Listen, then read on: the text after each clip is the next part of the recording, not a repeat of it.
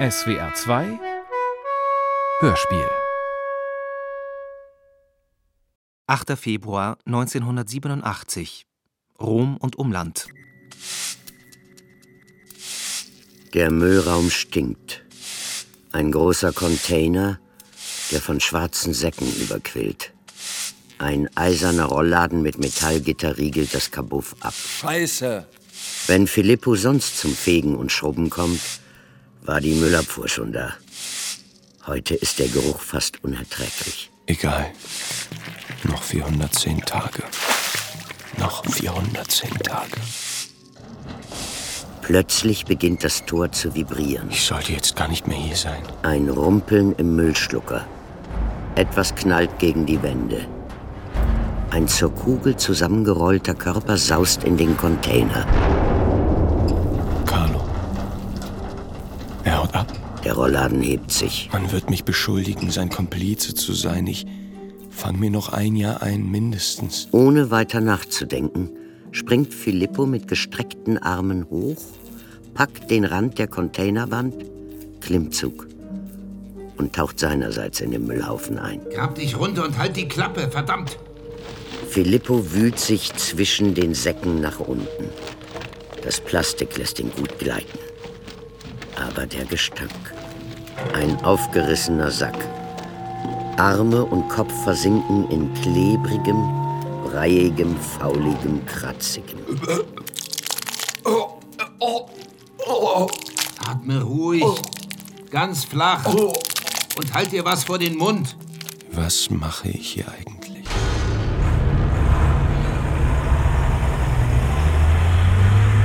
Ausbruch.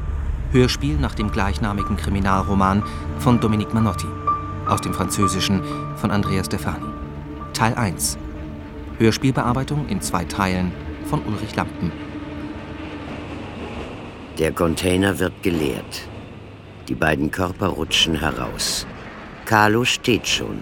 Er packt den halb bewusstlosen Filippo am Arm und zwingt ihn auf die Füße. Raus da, mach schon! Ein Wagen erwartet sie. Laufender Motor, offene Tür. Sie werfen sich auf die Rückbank.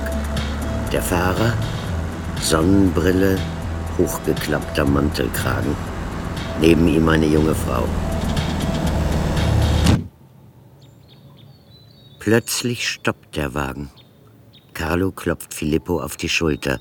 Filippo steigt aus, geht ein paar Schritte. Ungelenk, verwirrt. Bleibt dann stehen. Diese Ruhe, diese Stille, diese Schönheit. Ohne nachzudenken dreht er sich um. Vor Carlo steht die junge Frau aus dem Auto. Ihr vollkommen ovales Gesicht im vollen Licht. Sie spricht ernst, vielleicht wütend zu ihm. Das Tuch ist ihr auf die Schultern gerutscht und hat eine blonde Mähne freigegeben. In der Sonne kupfern, vom Wind zerzaust. Carlo umarmt sie, beugt sich langsam zu ihrem Mund und küsst sie. Carlo kommt zu ihm, reicht ihm einen Pullover, den er sofort anzieht, hockt sich neben ihn. Deine Anwesenheit war nicht geplant. Um die Zeit bin ich immer dort. Die Müllabfuhr hatte Verspätung, das gab's noch nie. Und dass du in den Container springst, noch weniger. Ich habe nicht nachgedacht, ich bin dir hinterher. Was wirst du jetzt machen? Naja, mit dir weiterziehen. Nein, Dann weiß ich auch nicht. wir trennen uns hier. Man wird viel über meine Flucht reden. Und man wird nach dir fahnden. Sie werden glauben, dass du mir geholfen hast. Du musst dich eine Zeit lang verstecken, bis sich die Lage beruhigt. Verstehst du, was ich dir sage? Ja, Falls es dir in Italien zu heiß wird, geh nach Frankreich. Ich habe dir die Adresse von Lisa Biaggi in Paris aufgeschrieben.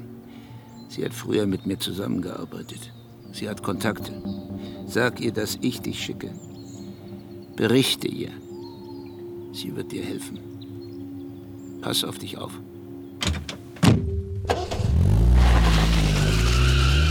Hinter Filippo geht die Sonne unter. leer. Verloren. Allein. Zu keinem zusammenhängenden Gedanken fähig, lässt er einfach Zeit verstreichen. Der Sprung in diesen Container. Du dachtest, Carlo, ein politischer Gefangener, wäre dein Freund geworden. Sitzen gelassen wie eine Tussi. Zurück nach Rom? Wieder ein Taschenclown? Nein. Wenn sie dicht nebeneinander auf der schmalen Pritsche saßen, redete Carlo ohne Unterlass. Er erzählte von der Fabrik in Mailand, als er jung war, wie sie fasziniert die Macht von Menschen entdeckten, die gemeinsam handeln und die alle gleich sind. Im Überschwang von Freude, Solidarität und Hoffnung glaubten sie, die Fabrik gehöre ihnen. Sie verjagten die verhassten Vorarbeiter und begannen, Arbeit und Produktion neu zu organisieren. Filippo hörte atemlos zu. Die alte Welt geriet durch unsere Aktionen aus den Fugen. Wir erlebten den Anbruch einer neuen Zeit.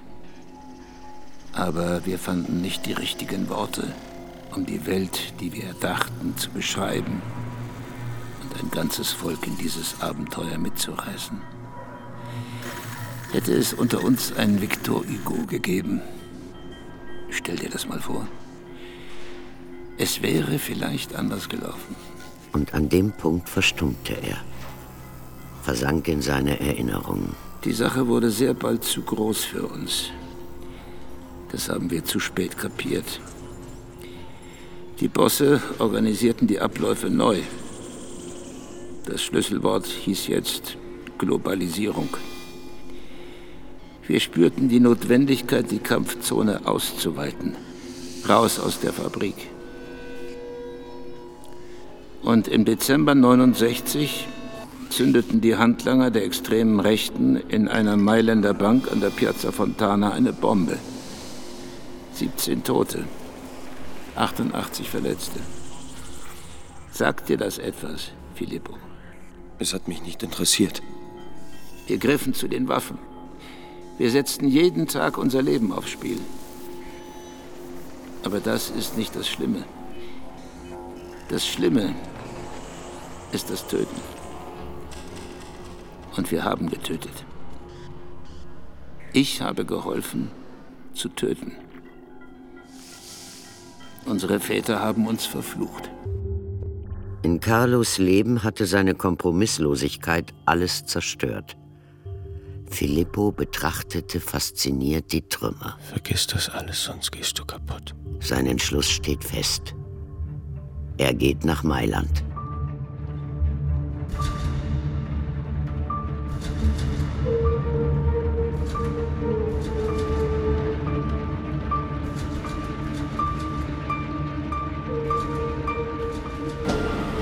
Zehnter Februar 1987, Paris. Lisa Biaggi führt ein geregeltes Leben. Sie verlässt frühmorgens ihre kleine Wohnung in der Rue de Belleville, nimmt die Metro, um nach La Défense zu gelangen, wo sie in einem Zentrum für Arbeitsmedizin als Sprechstundenhilfe arbeitet. Sie unterbricht die Fahrt an der Station Etoile, um an einem international gut sortierten Kiosk die italienischen Zeitungen vom Vortag zu kaufen. Seit 1980 lebt sie als politischer Flüchtling in Frankreich. Carlos Foto.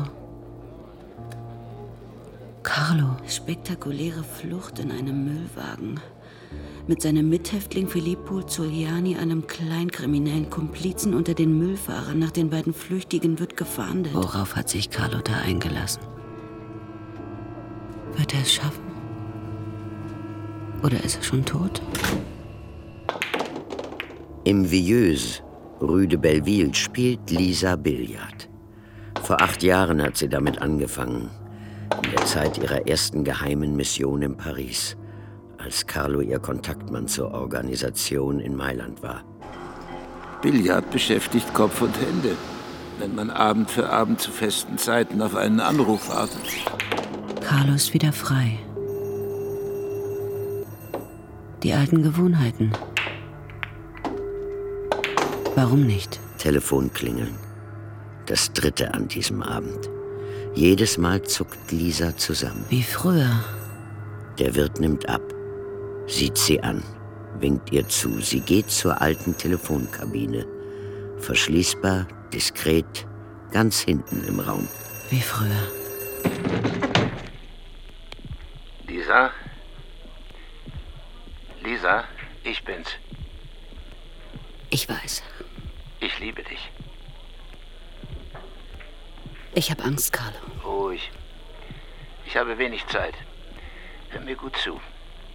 Die Führungsspitze unserer Organisation hat erklärt, dass sie den bewaffneten Kampf einstellt und ihre Niederlage anerkennt. Ich lese Zeitungen. Sie hat das Richtige getan. Ich bin einverstanden. Auch wenn ich gern gefragt worden wäre. Aber dadurch ändert sich die Lage. Ich habe den Kampf sieben Jahre lang im Knast fortgesetzt. Ich habe nicht aufgegeben. Ich habe alle Weisungen befolgt. Doch jetzt macht es keinen Sinn mehr. Das heißt? Ich gehe fort. Einfach so. Ja, einfach so. Du erinnerst dich? Damals nannten wir das Politik der Ziele. Hält man ein Ziel für richtig und notwendig, nimmt man es in Angriff. Man verwirklicht es. Man wartet nicht, bis man darauf angesetzt wird. Ich habe mir meine Freiheit genommen. Das ist idiotisch. Jetzt, wo die Roten Brigaden angekündigt haben, dass sie die Waffen niederlegen, wird man euch in den nächsten Monaten freilassen. Nein, sie hassen uns. Wir haben ihre erbärmlichen Machenschaften aufgedeckt und ihnen Angst gemacht. Richtig Angst. Sie werden alles daran setzen, uns zu vernichten, einen nach dem anderen. Erhöht das deine Chancen, davonzukommen? Zumindest werde ich es versucht haben. Ich bereue nichts. Ich steige nicht aus. Ich leugne nichts. Und die, die es tun, widern mich an. Ich beschaffe mir mit kleinstmöglichem Risiko Geld und Papiere. Seit sie dich zu den gewöhnlichen Gefangenen verlegt haben, habe ich Angst um dich. Und jetzt noch dieser Mithäftling. Wir haben uns schon getrennt. Und die anderen? Das sind keine politischen. Sie wissen nichts. Lisa, alles ist organisiert. Ich werde mich nicht in Gefahr begeben. Und danach verschwinden wir. Ich liebe dich. Sei still. Das verkraft ich nicht. Lisas Hände zittern, als sie auflegt. Kein Risiko. Der Tod lauert überall. 4. März 1987, Bologna. Filippo läuft in Richtung Nord-Nordost. Es ist sehr schönes Wetter bei klarer Spätwintersonne. Er läuft früh morgens in den kältesten Stunden des Tages, um sich aufzuwärmen, macht in der prallen Mittagssonne ein Nickerchen, wäscht sich gelegentlich, nicht oft, in eiskalten Flüssen und sucht nachts Unterschlupf in verfallenen Hütten und Unterbüschen. Nach zwei oder drei Wochen taucht eine wuchtige Kirche in Philippus Blickfeld auf. Zu seinen Füßen, ganz nah. Bologna. Ich soll mich verstecken, bis sich die Lage beruhigt. Woher weiß ich, wann sich die Lage beruhigt hat? Nachdem er in einem öffentlichen Bad und beim Friseur gewesen ist, kauft sich Filippo eine Zeitung, um sie bei einem Espresso durchzublättern. Geht der rote Terror wieder los? Ehemaliger Anführer der Roten Brigaden beim missglückten Bankraub in Mailand getötet. Wir trennen uns hier. Pass auf dich auf. Du hast mich nicht im Stich gelassen. Du bist in den Krieg gezogen und hast versucht, mich zu schützen. Ich bin der Verräter. Gestern am Freitag, den 3. März, hält gegen 15 Uhr ein Geldtransporter vor der Filiale der Banca di Sardegna Piemonte in der Mailänder Via del Battifolle. Zwei Männer steigen aus und gehen in die Bank. Kaum haben sie die Bank betreten, halten zwei Lieferwagen versperren die Straße. Die beiden Wachmänner kommen heraus. Einer trägt zwei Säcke, der andere die Hand am Holster. In dem Augenblick steigt Carlo Fedeli mit gezogener Waffe aus dem einen Lieferwagen und brüllt dem bewaffneten Wachmann zu, er soll die Hände hochnehmen. Während ein Komplize aus dem anderen Lieferwagen springt, um die Säcke in seine Gewalt zu bringen. Die langen Gespräche. die Freundschaft und jetzt? Genau in diesem Moment kommen zufällig zwei Carabinieri aus der Bank. Carlo Fedeli dreht sich um, richtet seine Waffe auf sie. Carabinieri Lucio Renzi sieht, sich bedroht, schießt und trifft Carlo Fedeli, der auf der Stelle tot ist. Sein Komplize begreift, dass das Unternehmen gescheitert ist, feuert seinerseits ein paar Salven ab, um seine Flucht zu sichern und tötet Carabiniere Giorgio Barbieri, 28 Jahre alt, verheiratet, sowie einen der Geldtransportfahrer. Die Polizei hat den flüchtigen Komplizen noch nicht identifiziert, verfolgt aber eine heiße Spur. Ich denke, man wird viel über meine Flucht reden. Zwei Tote. Man wird mir zwei Morde anhängen. Zwei Tote, einer davon ein Karabiniere. Falls es dir in Italien zu heiß wird, geh nach Frankreich. Lisa Biaggi in Paris.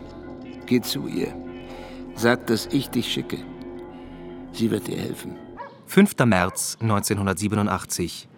Paris. Seit sie aus der Presse von Carlos Tod erfahren hat, kapselt sich Lisa ab. Sie verlässt ihr Zimmer so selten wie möglich. Vor allem vermeidet sie es, zu den Treffen der politischen Flüchtlinge, den Sonntagstreffen mit den Anwälten zu gehen. Mein Name ist Lisa Biaggi. Ich möchte euch meine Geschichte erzählen. Alles begann im Herbst 69. Ich war Journalistin bei Lunita. Meine Redaktion schickte mich nach Mailand, damit ich über die Siemens-Werke berichtete, wo irgendwas im Gange war. Ich begegnete einem Arbeiter, ein hübscher Kerl und guter Redner, Carlo. Ich folgte ihm zu den Roten Brigaden. Jahre später war ich in Frankreich, um eine Palästinenser-Delegation zu treffen. Die Polizei umstellte unsere Mailänder Wohnung. Carlo und zwei weitere Genossen wurden verhaftet, sämtliche Unterlagen beschlagnahmt. Carlo ließ mir durch die Anwälte mitteilen, dass nach mir gefahndet wurde und ich zumindest eine Zeit lang in Frankreich bleiben soll. Hier bin ich. Ich danke euch für eure Unterstützung. Roberto, Als ich's erfahren habe, bin ich sofort los. möchtest du einen Kaffee? Du hältst dich gut. Besser als ich, würde ich sagen. Sieht nur so aus. Kommst du morgen zu unserem Sonntagstreffen? Nein. Hör zu. Du warst immer ein Freund, nicht nur ein Genosse. Ich habe diesen Tod kommen sehen. Seine Flucht und seine Ermordung waren geplant.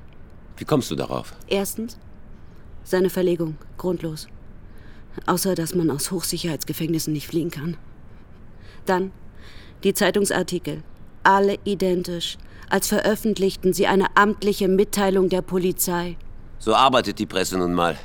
Was noch? Der Kleinkriminelle, der mit ihm ausbricht, findest du, es passt zu Carlo, gemeinsam mit einem gewöhnlichen Straftäter zu fliehen? Er hat sieben Jahre gesessen, Lisa. Das verändert einen Menschen. Und die beiden Carabinieri, die just in dem Moment aus der Bank kommen, als Warum? Warum sollte jemand ein derartiges Chaos inszenieren? damit das Grundsatzpapier wieder in der Versenkung verschwindet. Roberto, wir haben unsere Niederlage eingestanden. Wir haben den bewaffneten Kampf beendet, aber nicht den politischen Kampf. Der beginnt gerade erst. Sie wollen uns mundtot machen. So wichtig sind wir nicht mehr. Roberto! Die Rechte muss jetzt handeln. Genau jetzt. Warum? Vor zwei Monaten wurden die Attentäter der Piazza Fontana freigesprochen. Ich sehe den Zusammenhang nicht. Das Massaker auf der Piazza Fontana war das erste in einer langen Reihe von Anschlägen, verübt von der neofaschistischen Terrororganisation Ordine Nuovo und anderen Rechtsextremen. Und das alles mit Unterstützung der Geheimdienste, deren Ziel ganz klar die Destabilisierung des Landes ist. Ich weiß das. Du weißt das. Jeder weiß das. Mag sein. Aber wenn man die Verantwortlichen 20 Jahre nach der Tat freispricht, müssen wir uns auf weitere härtere Maßnahmen einrichten. Diese Freispruchpraxis ist seit geraumer Zeit etabliert. Das ist nichts Neues. Ja, aber sie ist hochbrisant. Die Rechte muss unbedingt für Ablenkung sorgen, und zwar schnell. Zum Beispiel durch den Mord an Carlo. 10. März 1987. Es ist dunkel, als Lisa nach einem anstrengenden Arbeitstag nach Hause kommt. Sie musste ihre vier Fehltage, ihre vier Trauertage in der Praxis nacharbeiten. Keuchend steigt sie die Treppen hoch und stolpert vor ihrer Tür über einen schlafenden jungen Mann. Das Zeitungsfoto. Der Junge, mit dem Carlo geflohen ist. Komm rein, ich muss mich setzen. Während sie in ihren Sessel sinkt, bleibt er reglos stehen, macht große Augen angesichts der Unmenge an Büchern. Überall stapeln sie sich. Im Regal. Auf dem Boden. Auf den Möbeln. Ich heiße Filippo Giuliani. Ich weiß, wer du bist. Ich habe Zeitung gelesen. Carlo hat mir ihre Adresse gegeben. Du erzählst besser von Anfang an. Warum seid ihr geflohen? Weil man im Gefängnis immer fliehen will. Einfacher. Wie? Ausführlich bitte. Ich. Ich habe mit Carlo die Zelle geteilt, seit ich vor sieben Monaten ins Gefängnis kam. Ich mochte ihn vom ersten Tag an. Er weigerte sich, in den Werkstätten zu arbeiten, also berichtete ich ihm vom Gefängnisalltag. Ich war in der Putzkolonne.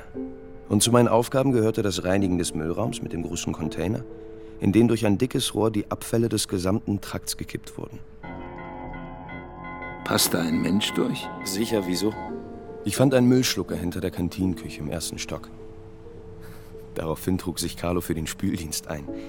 Und als ich dann an dem Tag in den Müllraum kam, war der Container noch voll. Und dann hörte ich den Müllwagen eine halbe Stunde später als sonst.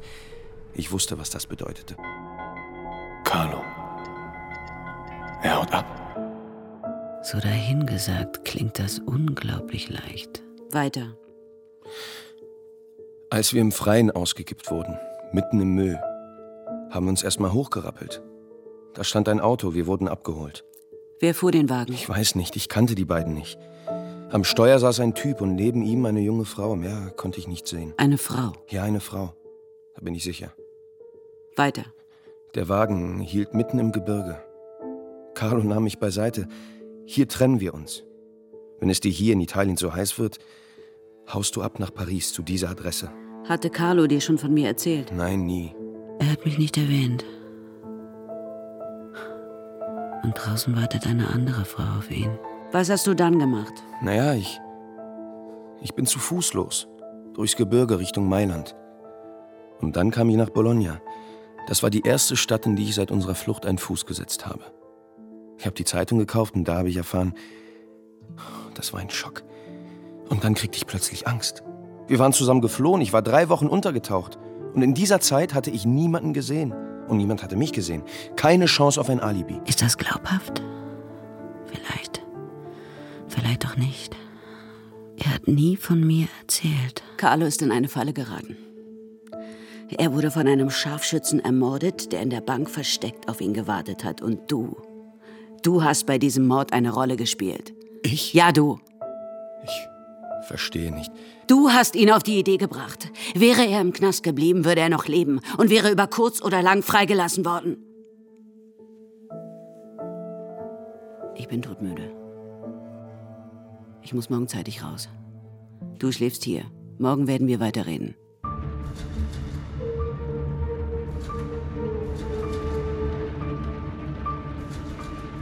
Elfter März 1987. Um 19 Uhr hat Filippo in einer vornehmen Gegend von Neuilly eine Verabredung mit einer Unbekannten. Hier ist die Adresse von Christina Pirozzi. Das ist eine Freundin von mir. Wir haben abgemacht, dass sie dir eine Wohnung vermietet.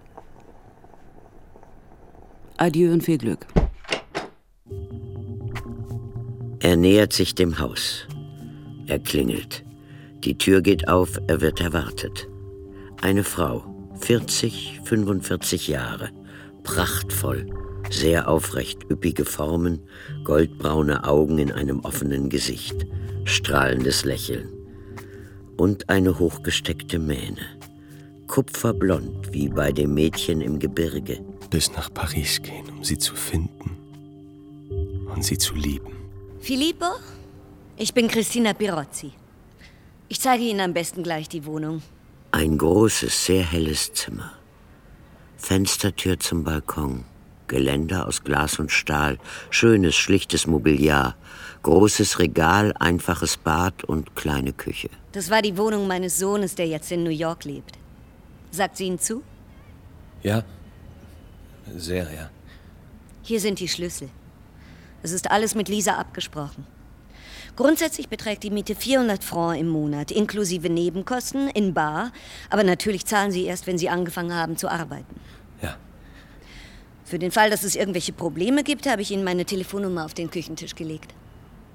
Dann geht sie. Was zum Teufel hast du denn erwartet? Du gehörst nicht wirklich hierher. Man hilft dir und schiebt dich dann ab. 12. März 1987. Wie jeden Sonntag findet auch heute das wöchentliche Treffen der in Frankreich lebenden italienischen Flüchtlinge statt. Lisa wusste immer, dass sie eines Tages hierher würde zurückkehren müssen, um über Carlos Tod zu reden. Nach seiner Flucht habe ich mit Carlo telefoniert. Er sagte mir, er begrüße die Erklärung der Gründer und fühle sich fortan jedweder Verpflichtung befreit, den Kampf im Gefängnis fortzusetzen. Er wollte etwas Geld und falsche Papiere auftreiben, ohne etwas zu riskieren. Das hat er ausdrücklich betont, um ins Ausland zu gehen und ein neues Leben anzufangen. Ich bin überzeugt, dass er in eine Falle geraten ist. Und ich bin auf der Suche nach allem, was wir an Informationen über diesen Lucio Renzi Carlos Mörder auftreiben können. Lisa macht eine Pause. Die Aufmerksamkeit der Zuhörer lässt nach.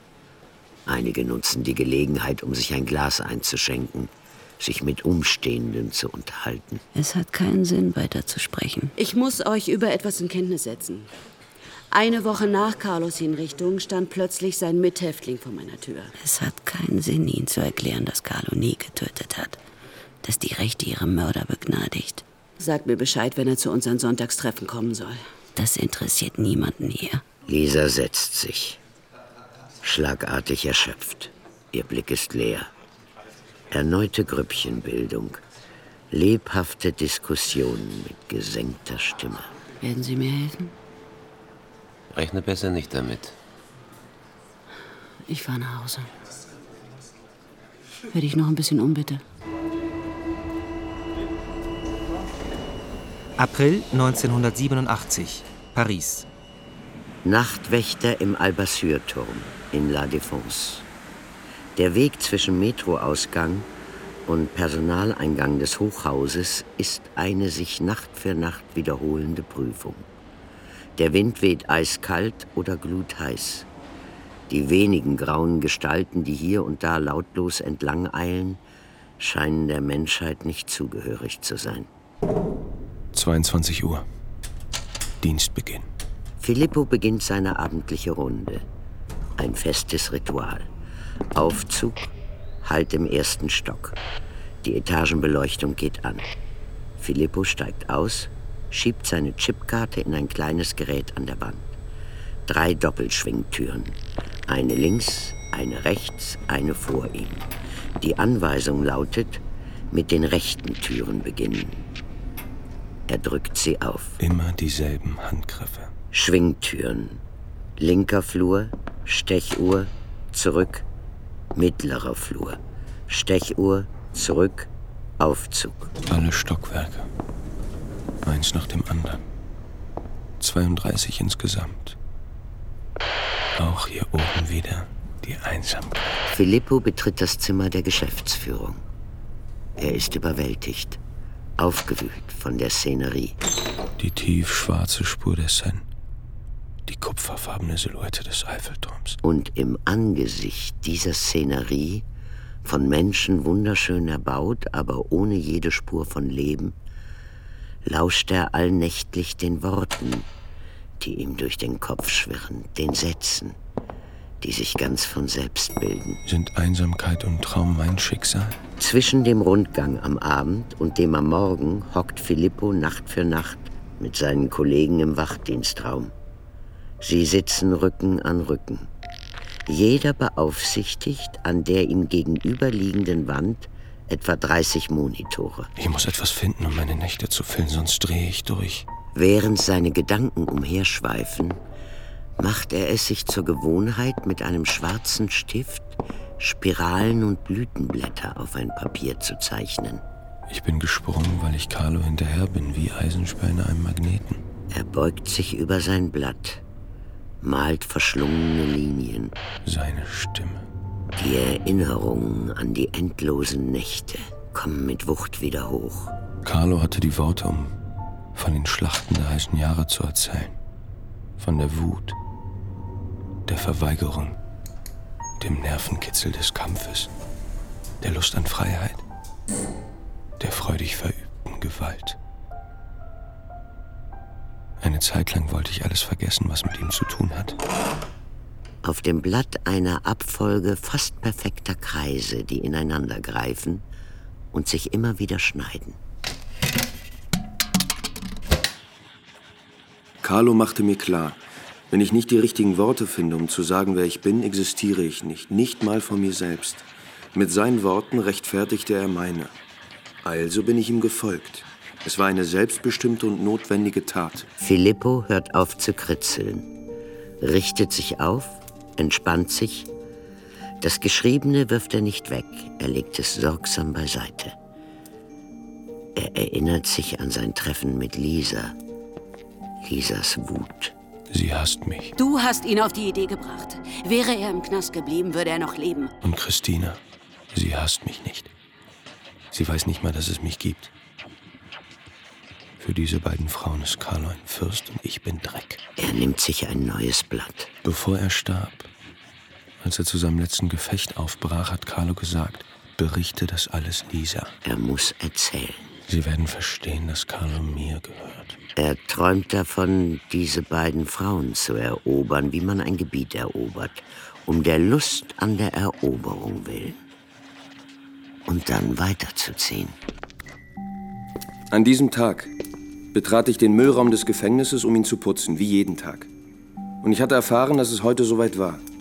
Nach einer Minute oder etwas mehr hörte ich im Hof das Motorengeräusch des Lasters, der kam, um den Container zu holen. Ich schlug fünfmal kräftig gegen das Müllschluckerrohr. Carlo hatte Spüldienst in der Kantine im Stockwerk drüber. Er hörte das Signal gut. Diesen Teil hatten wir in den Tagen davor geprobt. Er schlich sich zur Müllschluckeröffnung, er sprang in den Schacht, er schoss wie eine Kanonenkugel in den Container und tauchte zwischen den Abfallsäcken runter bis auf den Grund. Ich machte einen Hechtsprung, packte den Containerrand, zog mich hoch und tauchte ebenfalls ab. Warum ist das so schwer? Die Wörter kommen nicht mehr. Ich, in meinem Kopf ein dichtes Knäuel verworrener Gefühle. Du musst nicht schreiben, wie es war, du kannst auch schreiben, wie es hätte sein können. Du kannst dir deine Rolle in dieser Geschichte zuschreiben. Der Lastwagen wurde langsamer. Der Fahrer war Marco, gedrungen, massig, vierschrötiges Gesicht, tief liegende Augen unter dichten, pechschwarzen Brauen, die in einer durchgehenden Linie sein Gesicht querten. Eine ihn leicht entstellende Narbe auf der linken Wange. Er war der Chef der Bande, der ich in Rom angehört hatte, vor meiner Verhaftung. Koordiniert wurde die ganze Aktion von seiner Schwester Luciana, die mich regelmäßig im Gefängnis besuchte. Vor dem Knast hatten wir ein paar Mal gevögelt. Es war abgemacht, dass wir abspringen sollten, wenn Marco dreimal hintereinander kurz bremste. Vielleicht geht es so. Ich habe die Flucht organisiert. Durch mich konnte Carlo fliehen. Wir liefen zügig querfeldein auf die Wohnblöcke zu. Auf dem Parkplatz suchte ich mir ein Auto, das leicht zu knacken war. Er arbeitet unermüdlich, schreibt um, korrigiert, streicht, bis er spürt, dass er das richtige Wort gefunden hat. Kein einziger einsamer Augenblick mehr. Wir ließen Rom hinter uns. Wir stellten den gestohlenen Wagen etwa 20 Kilometer entfernt auf einem Supermarktparkplatz ab, wo Marcos Schwester Luciana auf uns wartete. Sie stand neben ihrem Wagen im Gegenlicht. Ihre kupferblonde Mähne leuchtete in der Sonne. Ich fand sie strahlend schön. Ich wollte sofort mit ihr schlafen, aber sie hatte nur Augen für Carlo. Diese Partie hatte ich schon verloren. Filippo ist ganz auf seine Arbeit konzentriert, ohne sich Zeit für einen Blick auf die vor ihm aufgereihten Kontrollmonitore zu nehmen. Der Bankraub war für den 3. März geplant. Wir kümmerten uns zuerst um die Waffen. Letzte Schießübung. Ich für meinen Teil hatte bei meinen Unternehmungen in Rom nie Schusswaffen benutzt, ich misstraute ihnen. Nach den Schießübungen kam das Reinigen und Fetten unserer Waffen. Carlo? Carlo ließ sich Zeit dabei. Sein Blick war abwesend. Es war ein sinnlicher Genuss für ihn, das Metall zu berühren, es einzuschmieren, den ganz besonderen Geruch von mit Schießpulver vermischtem Fett einzuatmen. Sein alter Kollege ist neugierig.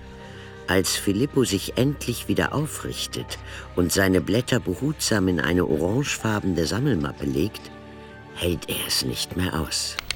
Was machst du da? Ich schreibe. Das sehe ich. Aber was? Ich schreibe meine Geschichte. Also bist du ein Schriftsteller? 3. März. Endlich. Der Tag, an dem wir unser Schicksal herausfordern würden. Carlo hatte die Waffen in einer Sporttasche dabei. Um 14.30 Uhr stiegen wir in unsere Lieferwagen. Carlo in den einen, ich und Marco in den anderen. Wir brauchen zwei Lieferwagen, um die Straßen zu sperren. 14.57 Uhr. Der Geldtransporter hielt vor der Bank. Zwei Wachmänner stiegen aus. Sie betraten die Filiale. Im selben Moment hielt Carlos Lieferwagen auf dem Bordstein rechts von der Bank, Marco und ich auf dem Bordstein links gegenüber.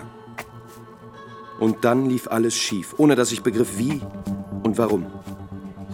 Ich sah Carlo in Zeitlupe zusammenbrechen, wie im Film. Das war unmöglich, undenkbar. Ich sah, immer noch in Zeitlupe, wie ein Karabiniere seine Waffe auf mich richtete, wie einer der Geldtransportfahrer extrem langsam seine Waffe zog. Ich schoss, ohne darüber bewusst zu entscheiden, ohne zu verstehen, was passierte. Ich sah, wie zwei Körper sich krümmten und in einer wattigen Stille niederfielen. Langsam fand ich zurück in die Realität. Drei Dinge standen fest. Carlo war tot, ich hatte getötet und schließlich ja, Carlo hatte recht gehabt, man hatte uns erwartet. Das konnte nur bedeuten, Marco hat unseren Plan verraten. Luciana steckt auch mit drin. Sie hat die Bullen informiert. Marco hat nur Informationen geliefert. Er war ja bei uns und Luciana schon in der Stadt. Undenkbar, das ungestraft zu lassen. Hinter dem Bankraub das Schlusskapitel anhängen.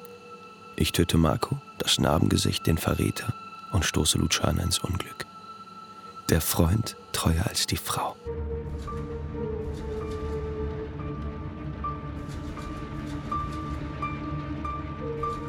Januar 1988. Nach zehn Monaten eines einsamen Unterfangens an der Grenze zum Wahn lassen ihn seine Figuren im Stich, lösen sich auf. Sein Geist ist erschöpft, sein Körper schlaff. Ich habe diese Geschichte geschrieben, damit Lisa sie liest. Wenn sie die Geschichte lesen soll, muss ich ein Buch daraus machen. Ein paar Tage lang genießt er diese Lehre und sammelt neue Kräfte. Ich schaff das nicht alleine. Ich muss einen Verbündeten in der Welt der Bücher finden, jemanden, der bereit ist, mich dort einzuführen. Morgen wird er eine schöne, stabile Mappe kaufen. Ausbruch. Erzählung von Filippo Zuliani. Darauf schreiben, die Blätter hineintun und das ganze Christina vor die Tür legen, ohne ein Wort der Erklärung. 3. Februar 1988, Paris. Treffen morgen um 19.30 Uhr im Café Pushkin. Die Russen war zwei Straßen weiter. Dort können wir in Ruhe über ihr Manuskript reden. Drinnen ist es sehr dunkel. Filippo kneift die Augen zusammen, steht unschlüssig da, bemerkt hinten im Raum eine ihm winkende Gestalt. Er geht auf sie zu. Christina sitzt vor einem Glas Bier. Setzen Sie sich. Das Gleiche? Nein, für mich einen Kaffee. Der ist hier furchtbar, aber bitte. Ihre Entscheidung. Sie gibt dem Barmann ein Zeichen, beugt sich dann vergnügt und neugierig vor. Nun erzählen Sie mal, ist diese Geschichte Ihre Geschichte? Es ist eine erfundene Geschichte. Ja, schon klar. Es ist ein Roman. Aber Filippo, die Hauptfigur, sind Sie das? Derselbe Vorname. Ist das ein Zufall? Den Vornamen kann ich vielleicht ändern. Und ich glaube, ich weiß, wer Carlo ist. Ein ehemaliges Mitglied der Roten Brigade, nicht wahr? Kannten Sie ihn persönlich? Ja, ich kannte ihn. Ich war mit ihm im Gefängnis sechs Monate in derselben Zelle. Er war mein Freund. Wir sind zusammen ausgebrochen und jetzt ist er tot. Wie in dem Roman? Wie in dem Roman, ja. War Lisas Lebensgefährte? Ich weiß nicht, er hat mir nie von ihr erzählt. Haben Sie Lisa das gesagt? Ja. Ich glaube, das hat sie mir übel genommen. Kann ich verstehen. Wann haben Sie das alles geschrieben? Naja, nachts. Ich bin Nachtwächter im Albassurton. Hier ganz in der Nähe. Es gibt nicht viel zu tun. Es müssen vor allem Monitore überwacht werden und passieren tut nie was. Er ist charmant, dieser junge Kerl, den ich für einen sprachgestörten Analphabeten gehalten habe. Autor eines ziemlich mitreißenden Romans oder ein kleiner Hochstapler, der ein Coup plant. Das wird sich zeigen. Auf jeden Fall ein rührender und hübscher Bursche. Jedenfalls ist Ihre Geschichte es wert, veröffentlicht zu werden. Nur zu gern, aber ich weiß nicht, wie ich das anstellen soll. Ich kann Ihnen helfen. Ich habe hier in Paris lange mit einem renommierten italienischen Journalisten zusammengelebt. Ich kenne viele Presse- und Verlagsleute. Wenn Sie mir Ihr Manuskript anvertrauen, kann ich es jemandem zu lesen geben und vielleicht einen Verleger finden. Ich bin so froh, dass ich nicht weiß, was ich sagen soll. Lassen Sie mich machen. Ich melde mich vermutlich nächste Woche bei Ihnen. 20. Februar 1988.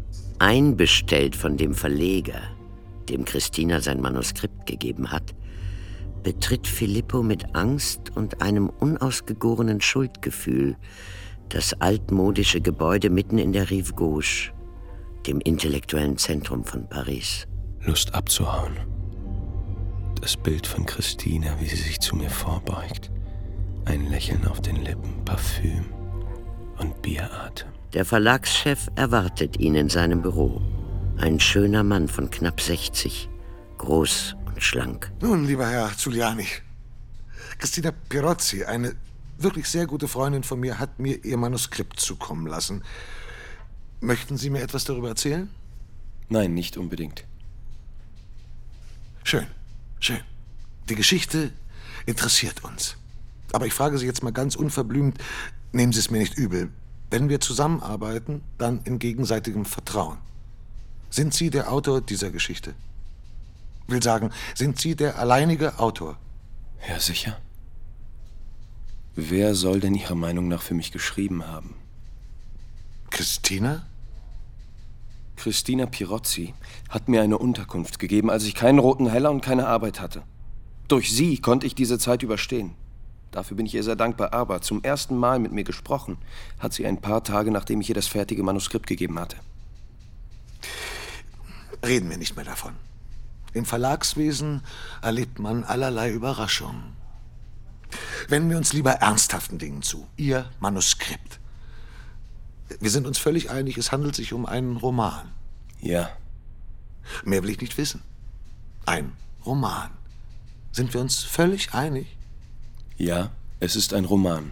Sehr gut. Was uns an diesem Roman gefällt, ist die augenscheinliche Authentizität dieser Geschichte. Die Wucht des Erlebten auf jeder einzelnen Seite. Ich bin überzeugt, die Kritik wird uns hierin folgen. Einige Passagen sind diesbezüglich sehr bemerkenswert.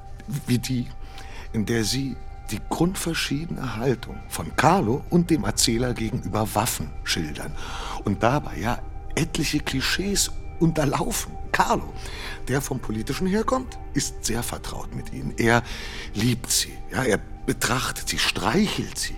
Der Erzähler hingegen, der ein gewöhnlicher Krimineller ist, hat Angst davor. Grandios, also wenn man bedenkt, wie die Geschichte ausgeht.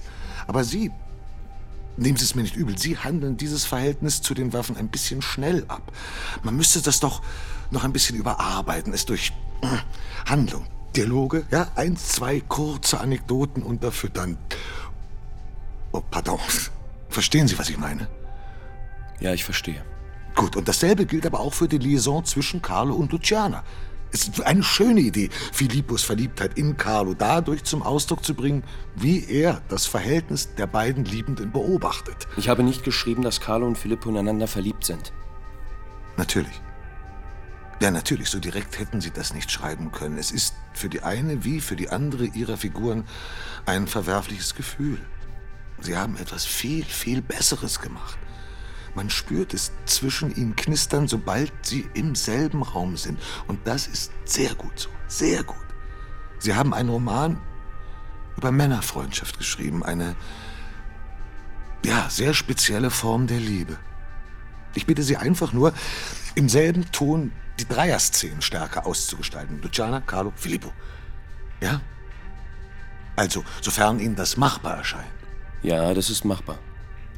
Wir haben einen sehr guten Übersetzer für Sie gefunden. Er liebt Ihren Text. Er wird Ihnen beim Feinschliff helfen. Ach, äh, noch eins. Wir haben unsere Anwälte zur Rate gezogen und sie empfehlen uns, Namen und Vornamen zu ändern, sowie die Daten und den Ort des Bankraubs. Sicherheitshalber. Sie haben doch nichts dagegen. Es ist ja ein Roman, nicht wahr?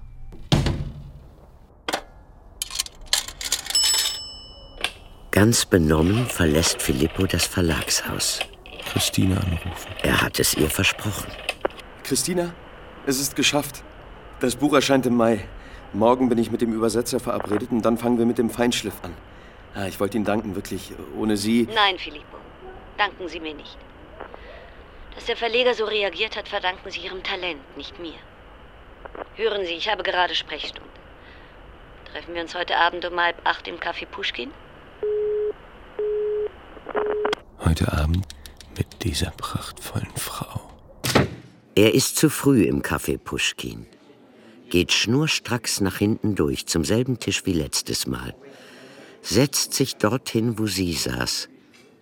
Und verharrt reglos, die Eingangstür fest im Blick. Ich habe dieses Buch geschrieben, damit sie mich ansieht. Eines Tages werde ich sie erobern. Dann gehört sie mir.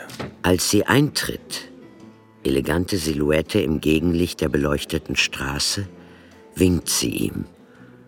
Unter dem weiten Kamelhaarmantel ein tailliertes braunes Kostümjäckchen, eine weiße Bluse, volle Brüste. Ihm stockt der Atem. Sie ist sich ihrer Wirkung bewusst. Sie spielt damit, sie kennt sich aus.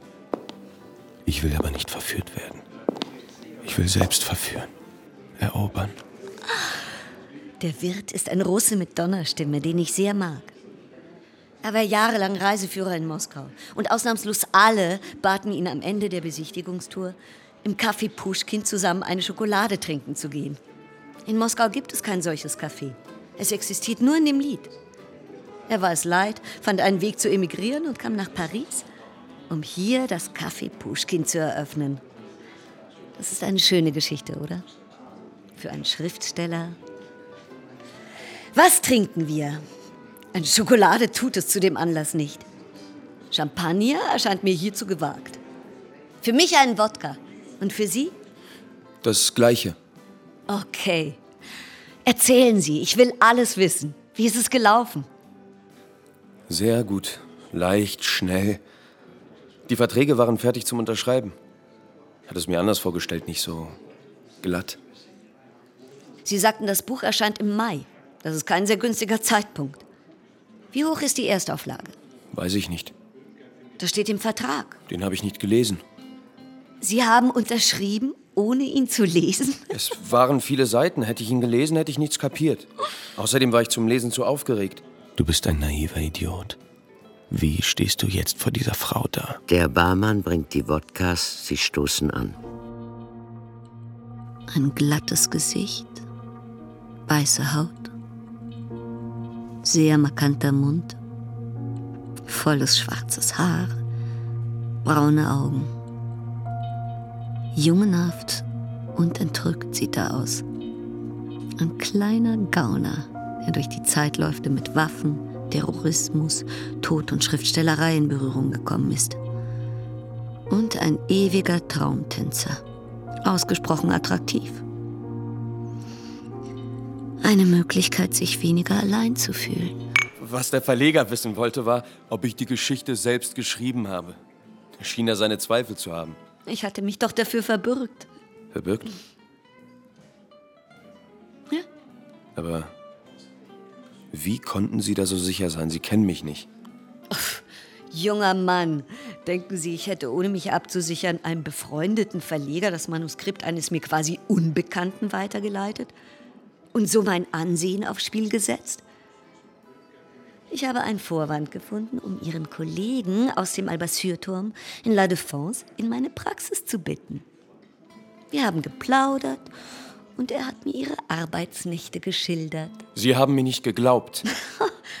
Zu meiner großen Freude fand ich Ihren Kollegen äußerst überzeugend. Filippo erbleicht, senkt den Kopf. Er spürt, wie sein Herz sich in seiner Brust zusammenzieht. Die Erinnerung daran, was damals im Gebirge passiert ist, kommt mit Wucht zurück. Sie traut mir nicht zu. Carlo traute mir nichts zu. Für beide bin ich nur Dreck. Carlo sprach von seiner Flucht. Der Mann, dessen Erzählungen von den Gewalt- und Freudenausbrüchen der anonymen Menge ohne Anführer ihn, Filippo, ins Träumen gebracht hatten. Dieser Mann hatte kein Recht an seiner Stelle und ohne ihn sein Schicksal zu bestimmen. Er lässt mich in den Bergen zurück. Er stößt mich ins Nichts. Darin liegt der Verrat. Aber ich habe die Geschichte unserer Flucht erzählt. Ich habe einen neuen, einen wahrhaftigeren Carlo erschaffen. Christina lächelt ihn erwartungsvoll an. Sie kriegt dich klein. Sie frisst dich auf. Weg hier sofort. Weit weg. Nachdenken kannst du später. Tut mir leid. Es ist spät, ich muss los. Ähm, Christina braucht ein paar Sekunden, bis sie realisiert, hallo? dass Filippo wirklich weg ist. Unverständnis. Trinkt ihren Wodka X, um einen klaren Kopf zu bekommen. Gerade habe ich ihm einen echten Dienst erwiesen. Er schien das auch verstanden zu haben. Rotzbengel. Jetzt, da er bekommen hat, was er wollte, wirft er mich weg. Dann überrollt sie unversehens eine Welle der Verzweiflung. Einsamkeit. Endgültig. Lebenslang. Sie kippt den Wodka hinunter, den Filippo kaum angerührt hat. Ich habe auf Verführung gesetzt. Fast schon aus Gewohnheit. Das hat nicht funktioniert. Was bleibt mir? Ärztin für Arbeitsmedizin in La Défense. Ein Beruf, der mich langweilt. Äh, noch einen Wodka, bitte. Sie geht die Begegnung noch einmal durch, um herauszufinden, in welchem Moment es zum Bruch kam. Das Gefängnis. Diese emotionale Beziehung zu Carlo. Die langen gemeinsamen Nächte. Er bewunderte ihn. Er ist schwul. Sieht mir mal wieder ähnlich. Der Barmann bringt den dritten Wodka.